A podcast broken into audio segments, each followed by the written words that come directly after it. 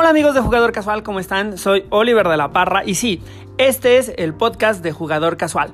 Vamos a hablar de juegos de mesa, vamos a hablar de lugares para comprar, vamos a hablar de proyectos de Kickstarter, vamos a hablar de todo eso que nos gusta y que nos apasiona del hobby de los juegos de mesa. Así que, ¿qué tal si empezamos?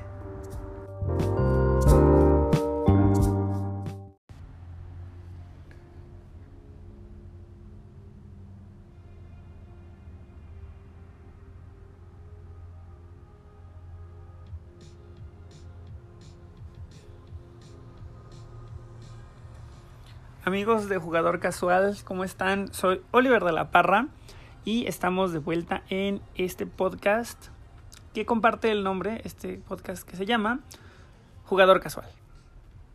Y antes de platicar sobre este tema que pusimos ahí en Facebook para tener un pequeño debate respecto a lo que consideramos nuevos clásicos, me gustaría mandarle un saludo a todas las personas que nos escuchan no solamente en México, sino en todos los otros países donde hemos tenido ya reporte ahí de, de escuchas. Eh, tenemos personas escuchándonos en España, en Chile, en Paraguay, en Estados Unidos. Eh, y la verdad es que estoy muy contento y estoy muy eh, sorprendido de que de repente nos estén escuchando en otros países fuera de, la, de México. Entonces, pues un saludo enorme y muchas gracias. Y ahora sí, arrancamos con este podcast. Pero lo primero, lo primero, lo primero es mencionar a nuestros patrocinadores espirituales, a Acomodado, Acomodado Juegos, que, que um, tiene ahí unos productos nuevos. Ellos son los encargados de, de hacernos estas mesas increíbles como la que han visto en mis videos. Y si no los han visto ahí, síganos en YouTube también estamos en Instagram, en Facebook. Y también queremos mandarle un saludo enorme a la gente de Juárez by Night, con quienes hemos estado colaborando un montón últimamente. Y para mí ha sido súper cool porque la verdad es que los juegos de rol siempre han sido como una pasión y poder colaborar con gente tan clavada y tan profesional, la verdad ha estado increíble. Y esta semana acabamos de hablar sobre, sobre el antediluviano set del juego de Vampire, por si ustedes son fans Búsquenlos ahí en Spotify como Juárez by Night. Y finalmente a la gente de Freaking que acaba de lanzar una actualización de su aplicación a través de la cual vamos a poder hacer eh, lives desde la aplicación misma y eso va a estar bien bueno porque vamos a poder generar contenido desde la plataforma misma y eso está muy muy muy cool ahora sí amigos vamos a empezar a platicar de juegos de mesa ¿Y con qué vamos a arrancar el día de hoy? Vamos a arrancar leyendo los comentarios de... No, yo creo que mejor antes de leer los comentarios porque eso sería como lo, lo padre, ¿no? O sea, leer los comentarios de las personas que se tomaron el tiempo de escribirnos y de dejarnos ahí qué es lo que ellos consideran un nuevo... Eh, un nuevo clásico. Pero antes, ¿qué tal si hacemos un, un marco de referencia para que todos partamos de lo mismo y sepamos a quién me refiero yo y bueno, o cuál era mi idea de cuando mm, a lo, a, a lo que me refería, ¿no? Cuando puse ahí un nuevo clásico. Primero que nada, y creo que esto salió mucho en la discusión, es que me decían es que son juegos, ¿qué tanto tiempo tendríamos que considerar el tiempo que llevan estos juegos a la venta, ¿no? ¿Es mucho, es poco? eh, ¿qué sería? O sea, Risk es un clásico, Catán es un clásico nuevo o viejo, o sea, ¿cómo, cómo lo, lo, lo visualizamos? Y yo creo que más allá de un tema de tiempo, más allá de un tema de ventas, más allá de cualquier tema, nos, nos referimos aquí a un tema de posicionamiento. Y con posicionamiento lo que quiero decir es que este, este carácter de nuevo clásico debe de ser algo que está en la mente de las personas, ¿sabes? Es un, es un tema de top of mind, o sea, cuando decimos nuevo clásico, pues debe de ser algo que a la gente le suene de inmediato, ¿no? A eso nos referimos, más allá de si es un juego que lleva mucho tiempo o poco tiempo, el tiempo no es relevante, sino es que tan rápido alcanza el posicionamiento, se ha vendido mucho, se ha vendido poco, bueno, las ventas también están muy relacionadas con el posicionamiento porque significa que está más distribuido, ¿no? Ha generado mayor awareness. Pero bueno, no nos clavemos tanto en este tema, solamente quiero aclarar ese punto Y ahora sí, vamos a leer lo que la gente nos ha dicho por acá. Y vamos a echarle una comentada a cada uno de los a cada uno de, de los mm, de lo que dejaron la gente en, en, la publicación y vamos ahí sacando como como carnita para platicar, ¿vale? El primero que tengo aquí, no necesariamente son, están en orden, ¿eh? Igual hay gente que, que, lo publicó antes, pero lo estoy leyendo como Facebook lo acomoda. Entonces aquí Mo Vázquez comenta, Alambre es un clásico que se vio opacado por ciertas circunstancias. Para mí lo es. Ahora, un nuevo clásico para mí va a ser Azul más reciente Architects of the West Kingdom. Y mi pregunta ahí, bueno, mi pregunta ahí, y está, mm, está repetido porque adelante también alguien habla de, de Architects, es si más Architects, Architects que Raiders of the North Sea. Y Mo me responde, siento que sí, por muy poco me encantan ambos, pero siento que Architects va a sobrevivir la prueba del, del tiempo mejor. Pues allá lo tendremos que ver. Si el, si el tema aquí es el tiempo, tendríamos que verlo, ¿no? Saber qué, qué pasa con los juegos a través del tiempo. Pero de que ambos juegos se han posicionado en el gusto de las personas por un tema de innovación en mecánicas, eso es muy real. Además también pertenecen a este tren como artístico que ha sido muy relevante recientemente y que creo que ha ayudado a posicionar al juego como nuevos clásicos. Yo, yo estoy de acuerdo con ambos. Y sobre Azul, creo que Azul es de los mejores ejemplos de algo que se convirtió en un nuevo clásico debido al, eh, al hype que generó, ¿no? O sea, obviamente ganó un premio, obviamente es un juego muy bueno, obviamente tiene buenos componentes y todo eso ha ido sumándose junto con qué tanto se ha distribuido a través de las comunidades y de la gente que, que juega hardcore y de la gente que no juega tan hardcore, ha ayudado a posicionar Azul como un nuevo clásico y yo creo que es de los de los que aparecen más eh, de los que deberían de aparecer más repetidos en los comentarios, ¿no? Así que vamos a seguir. Juan Carlos Cabañas, a quien le mando un saludo igual que a las otras personas de del grupo de los Bertos, me pone aquí Ticket to Ride, Century, Azul, King of Tokyo, Elder Sign. Y la verdad es que creo que tiene un punto. Creo que Ticket to Ride es un juego que bien debería estar en la casa de todo mundo en vez de de turistas, ¿saben? O sea, creo que Ticket to Ride está muy, muy, muy bien posicionado como un nuevo clásico. Tan es así que ya se celebró su, sus ediciones de aniversario. Han salido otras versiones, otras variantes del juego para hacerlo más rápido. O sea, creo que ese también son de repente elementos que nos ayudan a detectar cuando un juego se ha, se ha vuelto clásico, ¿no? La verdad es que yo, ustedes saben que yo no soy nada, nada clavado respecto a la clasificación o a ponerle etiquetas a los juegos, pero en esa misma, en ese mismo espíritu de libertad radica el, lo interesante de esta discusión, ¿no? Sigamos con las con los comentarios. Acá me dicen King of Tokyo. Y por el tiempo, King of Tokyo, ah, este, esto lo escribió Roberto Tapia, le mandó también un saludo. Eh, dice King of Tokyo, por el tiempo que lleva y, y su popularidad, sobre todo para iniciar a la gente en el hobby. Splendor también se ha vuelto una recomendación muy general que le haces a la gente. Eso es bien cierto, creo que ambos son, son clásicos y creo que ambos son muy buenos como para iniciar a las personas, ¿no? Y creo que este carácter iniciador, este carácter, este carácter Mm, como de juego para comenzar también ayuda al posicionamiento de un juego clásico, ¿no? Ya que, al ser una puerta tan general, muchas personas hemos empezado por uno u otro juego que tiene estas especificaciones de ser sencillo, de ser amistoso en términos de reglas, de ser rápido, de ser divertido. Entonces, eh, creo que, que eso también ayuda al posicionamiento. Y estoy de acuerdo con ambos, ¿eh? Tanto Splendor como King of Tokyo son juegos que hoy bien podríamos poner. Si tuviésemos que hacer una lista, seguramente ahí aparecerían. Ya el fierro dice: Yo diría que Catán, Carcassonne Azul, Splendor, Dominion, King of Tokyo, Ticket to Ride, Stone Age, Fantasma Blitz, Hombres Lobo de Castro, de Castro Negro, Axis Analysis y podría ser Dixit.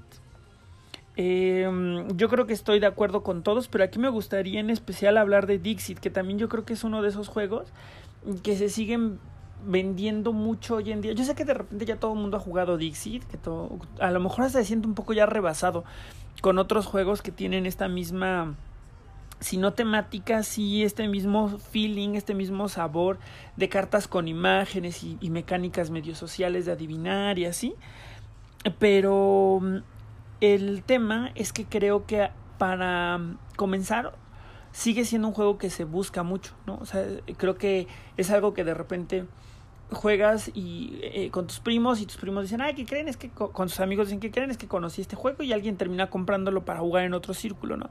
Entonces creo que ese de repente es el poder de Dixit y por lo cual, e independientemente de los que ya hemos mencionado antes, creo que también podría ser una buena, una buena eh, opción para sumarlo al, a la lista de nuevos clásicos. y que, ¿qué otros pone por acá? Pone también Fantasma Blitz, que probablemente también podría ser. ¿eh? No lo, ahí sí, tengo mis dudas. ¿Ustedes qué opinan? ¿Fantasma Blitz debería de estar en una lista de nuevos clásicos?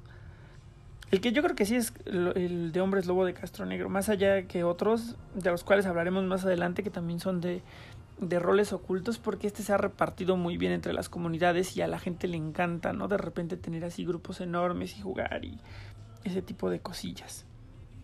Adrián Luzarreta, al cual seguramente conocen porque está detrás de Doxa y de juegos nuevos que hay por sacar, me pone acá Architects y tal vez Ganges, aunque desconozco el año que sacaron Ganges, tiene elementos y mecánicas que encajarían en, el clásico. Aquí sí hay un tema súper, súper debatible, porque creo que más allá de un tema de mecánicas, eh, o, de, o de estos elementos que hablan que encajan en lo clásico, pues yo creo que sí es más un tema de posicionamiento, ¿no? Porque yo no visualizo cómo los elementos te pueden, los elementos, los componentes del juego per se te convierten en un clásico, ¿no? O sea, está, está muy argumentable pensar que es un componente físico lo que te hace clásico. A lo mejor el tiempo más el componente te ayuda a posicionarte como un clásico, ¿no? A lo mejor de repente las miniaturas de cierto juego lo han convertido en un clásico debido al tiempo, o no sé, pero creo que aquí hay un tema de cómo estamos abordando el, concepto que, que hace que de repente no haya un match, ¿no? Ahora, si Ganges es un clásico, yo creo que no. O sea, yo desde mi perspectiva personal no lo creo porque creo que es un juego que a pesar de... Y no digo que no esté bueno, ¿eh? la verdad, ahí sí, ojo, es un juego muy divertido, está muy padre. Tiene un tema muy, muy interesante en cómo utilizas los dados y los meeples en combinación. Pero, pero, yo creo que todavía no llega, todavía no sube ese escalón para convertirse en un nuevo clásico, ¿no?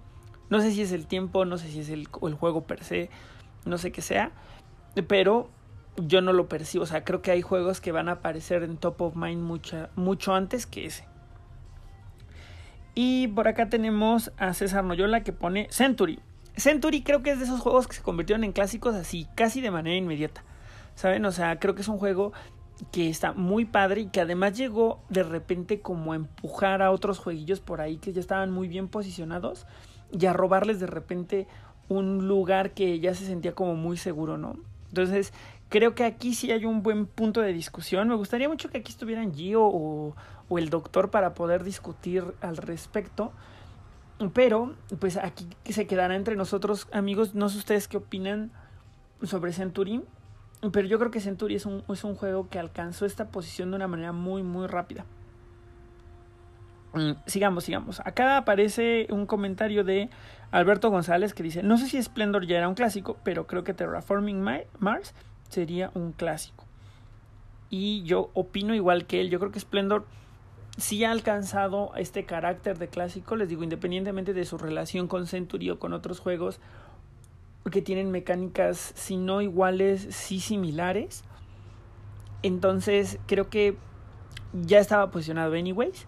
Pero, pero, pero, el tema de Terraforming Mars es un, es un tema bien interesante que creo que Terraforming junto con, por ejemplo, juegos como Side, como Wingspan, ¿saben? Que han, han sido juegos que a través del, del word of mouth, a través de cómo la gente los ha recomendado, cómo los ha hablado, cómo los ha hypeado, cómo los ha compartido en canales digitales, cómo los ha compartido persona a persona, ¿no? O sea, que le los ha llevado a jugar con sus grupos, ha ayudado al posicionamiento de este y de muchos otros juegos, ¿saben? O sea, yo, y aguas de nuevo, yo no digo que sean malos, al contrario, Terraforming Mars es un juego súper interesante, súper completo, súper retador.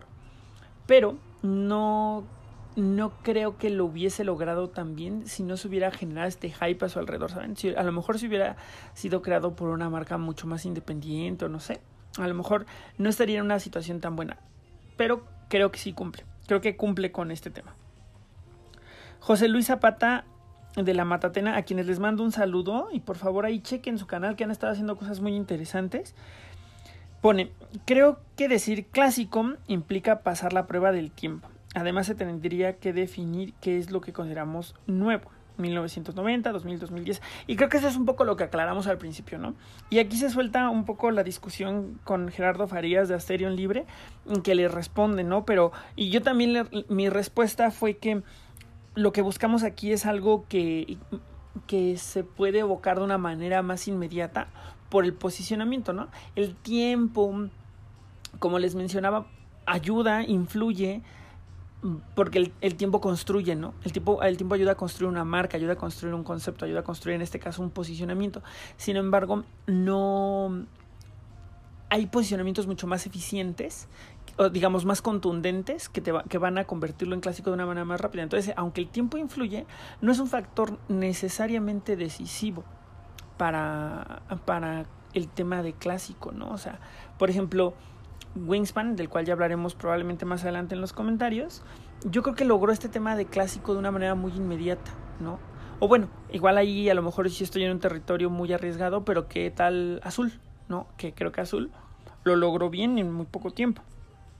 Gerardo Farías, Arquitectos del Reino del Oeste, que creo que ya habíamos hablado de él, o sea, bueno, que, que ya hablamos de él un poquito ahorita, y creo que algo que le ayuda mucho a este juego y por lo cual se volvió tan relevante fue todo este tema de cómo reinventa de una manera u otra el worker placement, ¿no? Y que también lo tiene Raiders of the North. Y luego acá Dave Hobb, a quien también le mando un saludo enorme y esto me hace pensar un poco en todas esas personas a las que les dije que después de, de, febrero los iba a ir a visitar, ¿no?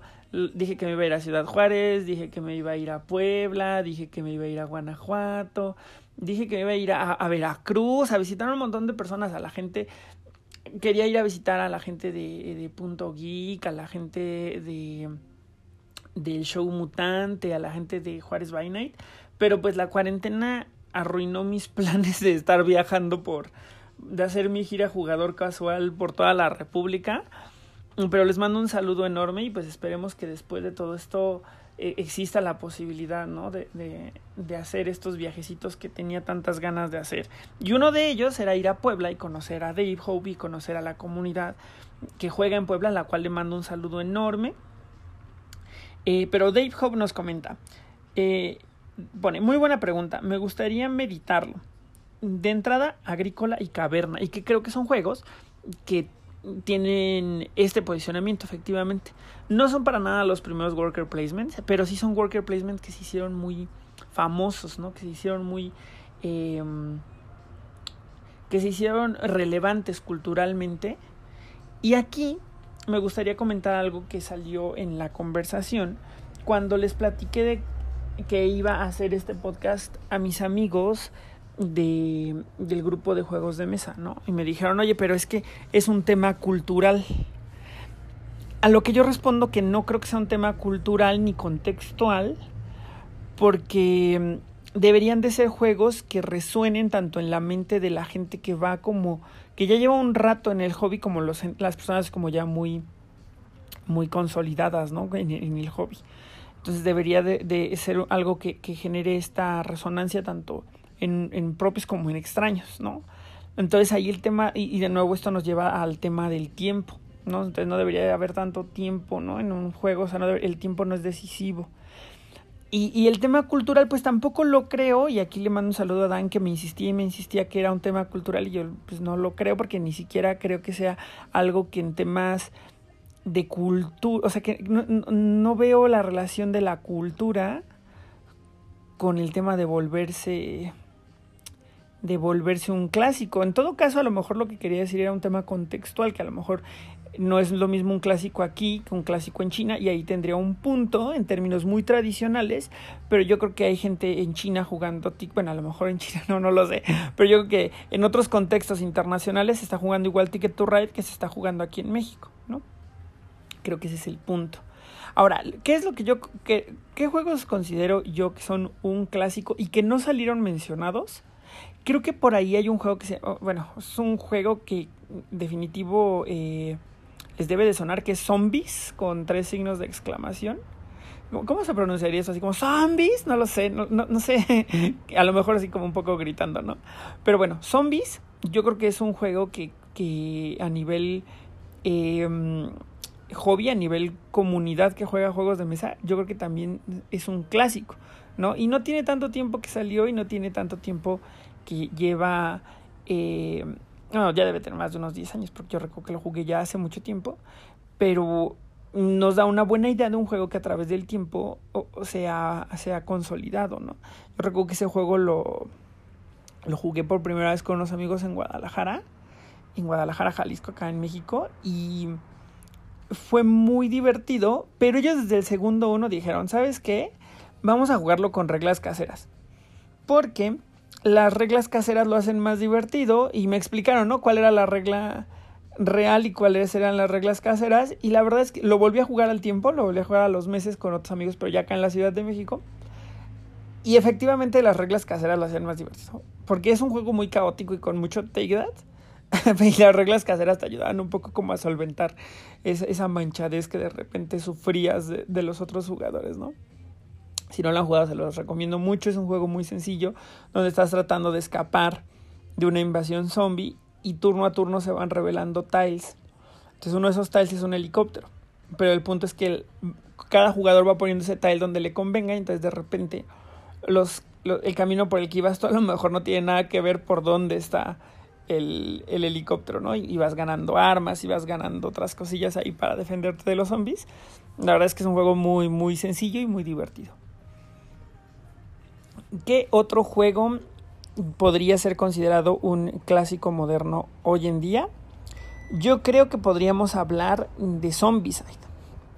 Ya que Zombicide, igual Zombicide no fue el primer juego de miniaturas que generó como este, este aspecto de poner tiles y de ir moviendo a tus miniaturas y de matar, buscar, moverte. Ese creo que fue Doom, creo que fue de quien realmente generó como este este estándar de juego.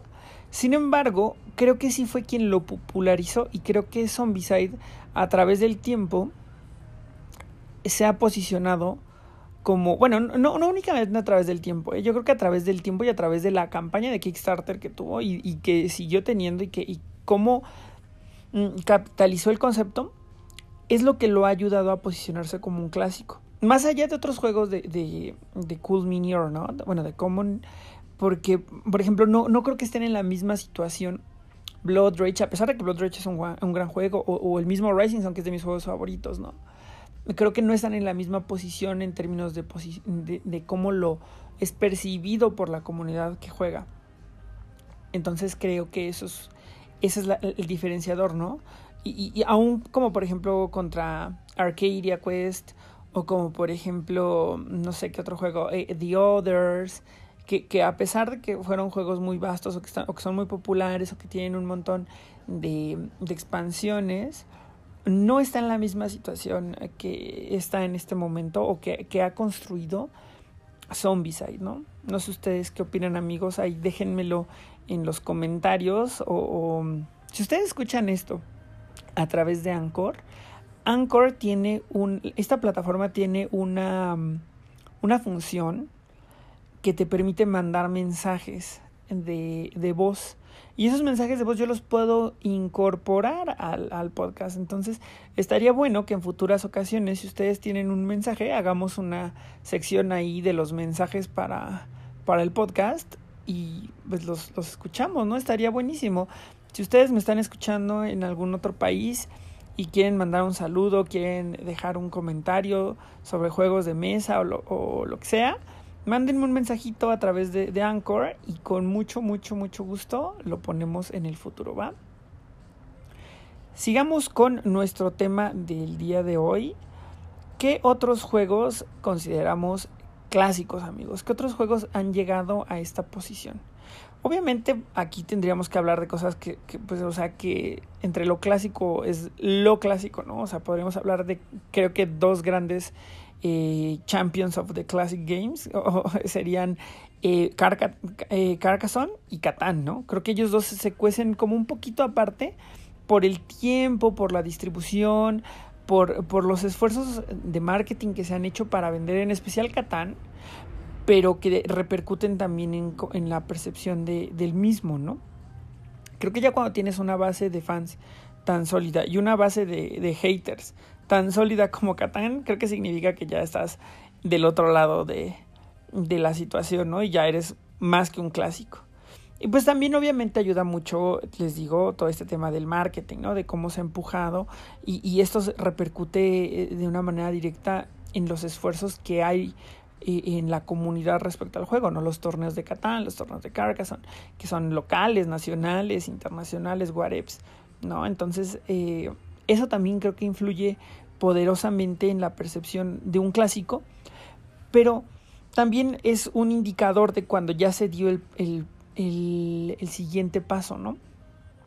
Otro juego que también está muy cercano a estos, pero en su propio territorio, son los Dominions, ¿no? Dominion creo que es, el, es el deck building clásico, ¿no? Creo que es, es eh, para las personas muy versadas en la mecánica, creo que sí lo identificarían como el padre de los de la mecánica. Y la verdad es que ahí, a pesar de ser muy fan, ahí sí les, les fallo con ese dato. Si ustedes saben cuál fue el primer deck building, pues déjenlo en los comentarios o mándenmelo como un comentario y lo platicamos después. Pero de qué es clásico, lo es y creo que, que es un, además es un muy buen juego, ¿no? Quien no ha jugado Dominion o quien no ubica cuáles son los deck buildings, pues es un juego, son juegos en los que tú tienes una mano inicial, son juegos muy, muy, muy apalancados de las cartas, en el que les digo, ustedes tienen una mano, todos los jugadores tienen la misma mano inicial o el mismo set de cartas inicial, y con ese van comprando cartas del centro. Y esas cartas se van incorporando a tu deck y se van convirtiendo en cosas que eventualmente van a aparecer en tu mano. A eso ya le puedes sumar cualquier mecánica extra, ¿no? Mecánicas sociales, mecánicas de bluff, eh, O sea, hay un montón, un montón de mecánicas extras. Eh, eh, juegos para dos como Star Realms, juegos que tienen tableros como Clank, juegos que tienen una mecánica de blofeo como Overseers o una mecánica eh, de social muy interesante de roles ocultos como New Salem. Bien, ¿qué otro clásico? Aquí me gustaría yo contarles como mi experiencia con lo que yo considero clásico yo creo que hay dos jueguitos por ahí que, que definitivo pondría en el terreno de lo clásico. Y son eh, Small World y Tokaido. Small World, después de su edición de, de, Collectors, definitivamente se volvió un clásico inconseguible esa versión. Pero bueno, la versión normal eh, es una especie de Risk, pero muy Mm, basada en la administración de tus recursos que son la raza con la que juegas. Ya hemos hablado de Risk en, en, un podcast anterior. De hecho, la última vez que estuvieron por acá el Doc y Gio se habló de Risk. Entonces, digo de Risk. Bueno, sí se habló de Risk, pero también se habló de, Small World. Entonces, echen una checada porque ahí lo, lo, lo explicamos mucho más a fondo. Pero es un juego muy divertido que ya tiene mucho tiempo que salió y que creo que a muchos nos ayudó a reinterpretar estos juegos de área control que de repente no nos gustaban o que a lo mejor sí nos gustaban, pero que ayudó a perfeccionarlo, ¿no? Bueno, que ayudó a, a, a reinterpretar la, mecánica de una manera más interesante, más estratégica, más... Mmm, pues eh, menos, con menos dados, ¿no? Porque eso creo que es algo que nunca me gustó de Risk. Que tú hacías tus esfuerzos estratégicos bien padres y terminabas defendiendo con dados y pues podías tener muy mala suerte y que todo se fuera a LB. Y acá sí hay un dado también en, en, en Small World, pero ese dado solamente lo, lo tiras cuando decides tomar un riesgo muy específico, ¿no? En general, no hay dados. Y Tokaido, porque Tokaido creo que es un juego que fue muy relevante desde la campaña de Kickstarter y que además nos enseñó un poco un juego, como un juego, primero como un juego se nutre de sus expansiones, ¿no? Y luego como un juego puede tener una visión, aunque competitiva, no basada en en la competencia, ¿no? O sea, creo que para explicarme mejor les digo de qué se trata Tokaido. En Tokaido estás viajando de Edo a Kioto, que es básicamente una peregrinación que se hacía como de autodescubrimiento, como, como por temas espirituales, y esa, peregrinación, esa ruta, se le llamaba Tokaido. Entonces aquí quien gana, gana quien disfruta más el viaje y desde ahí conceptualmente ya es diferente, ¿no? Regularmente estamos eh, acostumbrados a decir que gana el que hace más puntos, gana el que, el que conquistó más, gana el que mató más, gana whatever, ¿no? Pero aquí gana el que disfruta más el viaje, tuerce mucho la percepción competitiva porque se trata de ir más lento que los demás, no se trata de ir a más lugares. Entonces de repente sí va a haber jugadores que te van a estorbar, de repente sí va a haber jugadores que van a tener ahí una que otra maña para, para perjudicar a los demás. Pero el tema es muy temáticamente, sí, es sí está diferenciado, ¿no? Y creo que eso, junto con el arte, junto con la, la, la percepción que tiene la gente del juego, ha ayudado a posicionarlo como un clásico. O bueno, a lo mejor aquí sí estoy en un terreno riesgoso, porque este no salió mencionado ni una sola vez, ¿no? Y solamente a lo mejor es un clásico para mí. Pero, pues bueno. Ahora, ¿qué otro juego es un clásico de los clásicos? Creo que aquí hablamos en algún punto eh, con el grupo, se habló de eh, Betrayal on the House of the Hill, Mansions of Madness, hace rato salió mencionado em, eh, Elder Sign o Símbolo Arcano, también de esa misma línea, pero a lo mejor sin más lejanos de lo clásico está el Living Card Game de Arkham Horror y el Rich Prime. Y entonces el que me falta, el que no he mencionado, creo que ese es el que realmente es un clasicazo y me refiero a Arkham Horror de el board game, ¿no? Que hace muy poco tiempo se reeditó en una versión muy, muy, muy padre con unos eh, componentes increíbles y con unos modificadores, bueno, con algunas modificaciones en el, en el juego que lo hicieron más eh, fácil de, de, poner en términos de setup, más fácil de jugar en términos también de lograr el objetivo, porque el juego original les cuento un poco. O sea, la verdad es que es muy, la premisa es muy clásica, ¿no? O sea, estás en Arkham y se están abriendo portales. Entonces, estos portales los están abriendo los cultistas para invocar a tal o cual Ancient One.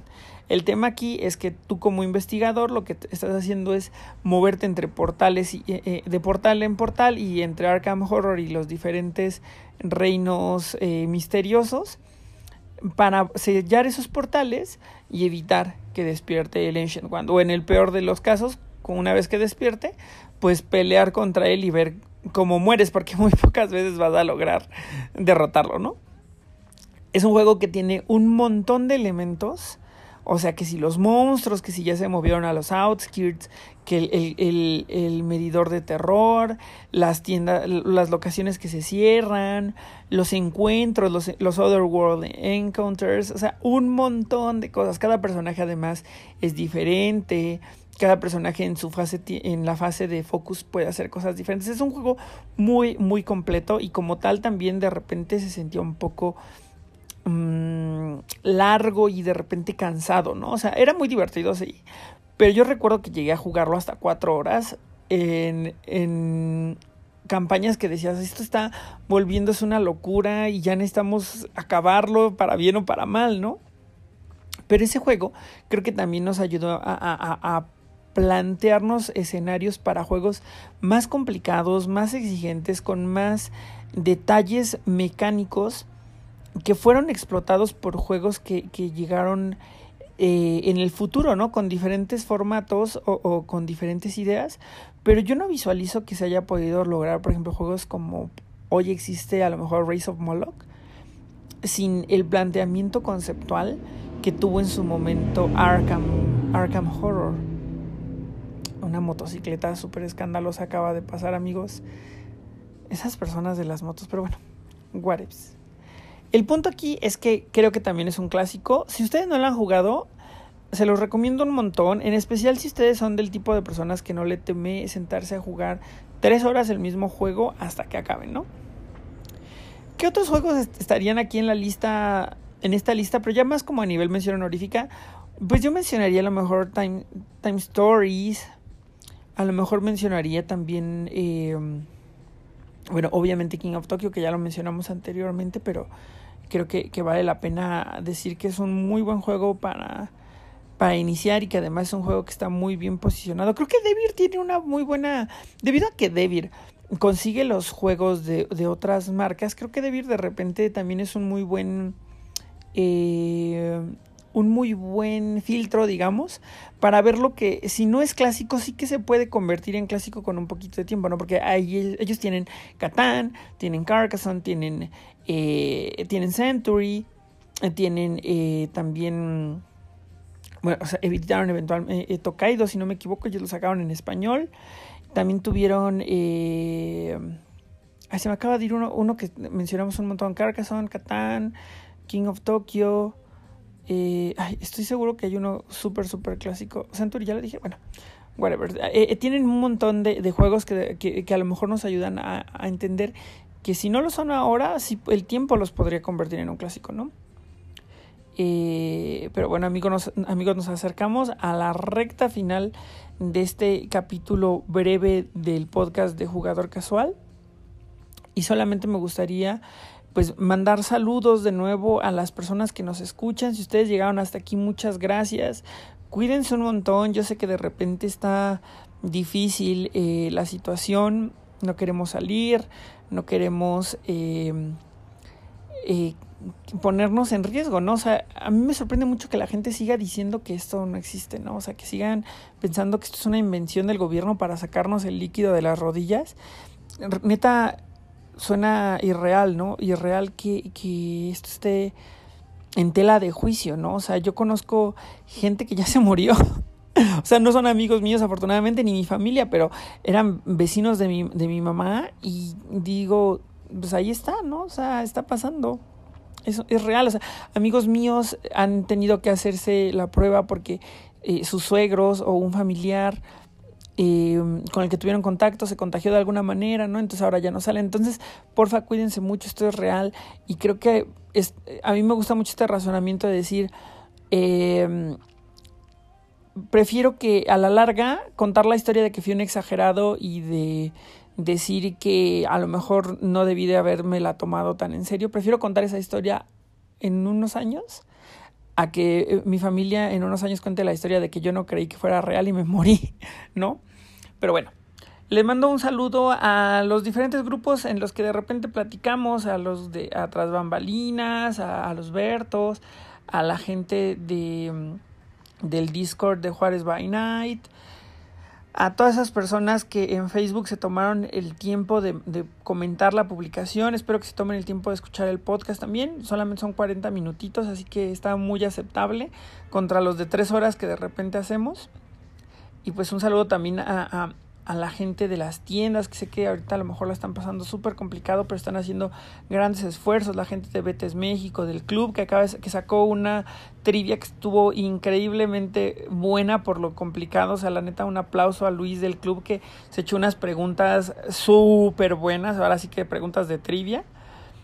Y pues bueno, sin más por el momento amigos, si a ustedes les gustan los juegos de mesa, compartan este hobby porque está bien padre. Yo soy Oliver de la Parra para jugador casual y nos estamos viendo muy, muy, muy pronto.